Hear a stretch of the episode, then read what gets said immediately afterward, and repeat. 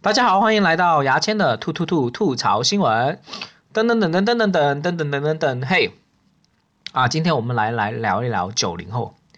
对我这里是滞后性的新闻吐槽，基本热点一过了一两周，我再进行吐槽。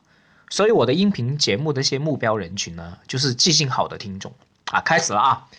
就九零后最近很火啊，就是你看微信都出了一系列文章，题目都出来了，什么第一批九零后已经秃啦，九零后已经的那个胃啊已经垮了，九零后已经阳痿了。我本来以为我们九零后长大成人出来社会工作。终于可以摆脱那些脑残这些标签，谁知道脑残这标签都还没摆脱完，直接就残废了。我觉得写这些文章的人真的太恶毒了，请注意啊，大家注意，题目不是写第一批九零后快秃了，胃快垮了，快阳痿，是已经秃了，已经阳痿了。真的猜都懒得帮你猜，哎，直接帮你拍板说你阳痿，说你秃头，真的太恶毒了。平常我们骂人嘛，最多就是对你人身攻击，骂骂你母亲，顶了天骂你祖宗十八代。这些作者偏不，直接骂你一代人。究竟我们这九零后跟你什么仇什么怨？至于这样吗？有些文章的题目真的到了匪夷所思的地步啊！比如说题目是这样的啊，有些文章的题目是这样的：第一批九零后，卵巢已经老化了。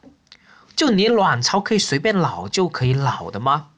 你知道我妈都五十多岁了，一直想停经都停不了，她卵巢都没老化。我们九零后二十多岁怎么就老化了？很离谱啊，你知道吗？我想作者肯定是极度讨厌九零后了，写文章的时候都已经失去理智了，写文章写到歇斯底里，大喊大叫啊！我不管九零后的所有人，直接给我秃头阳痿！啊的大哥，女的是不能阳痿的，我不管，我就要。什么吴亦凡、徐娇、欧阳娜娜，全部给我秃头阳痿！大哥，女的阳痿不合理啊。嗯，这样，嗯，那就那就通通给我卵巢老化。好啊，今天的牙签吐吐吐吐槽新闻就到了这里啊，感谢大家收听。喜欢我的内容可以关注我的公号“牙签的千言万语”，千言万语的千是牙签的千，用微信搜索。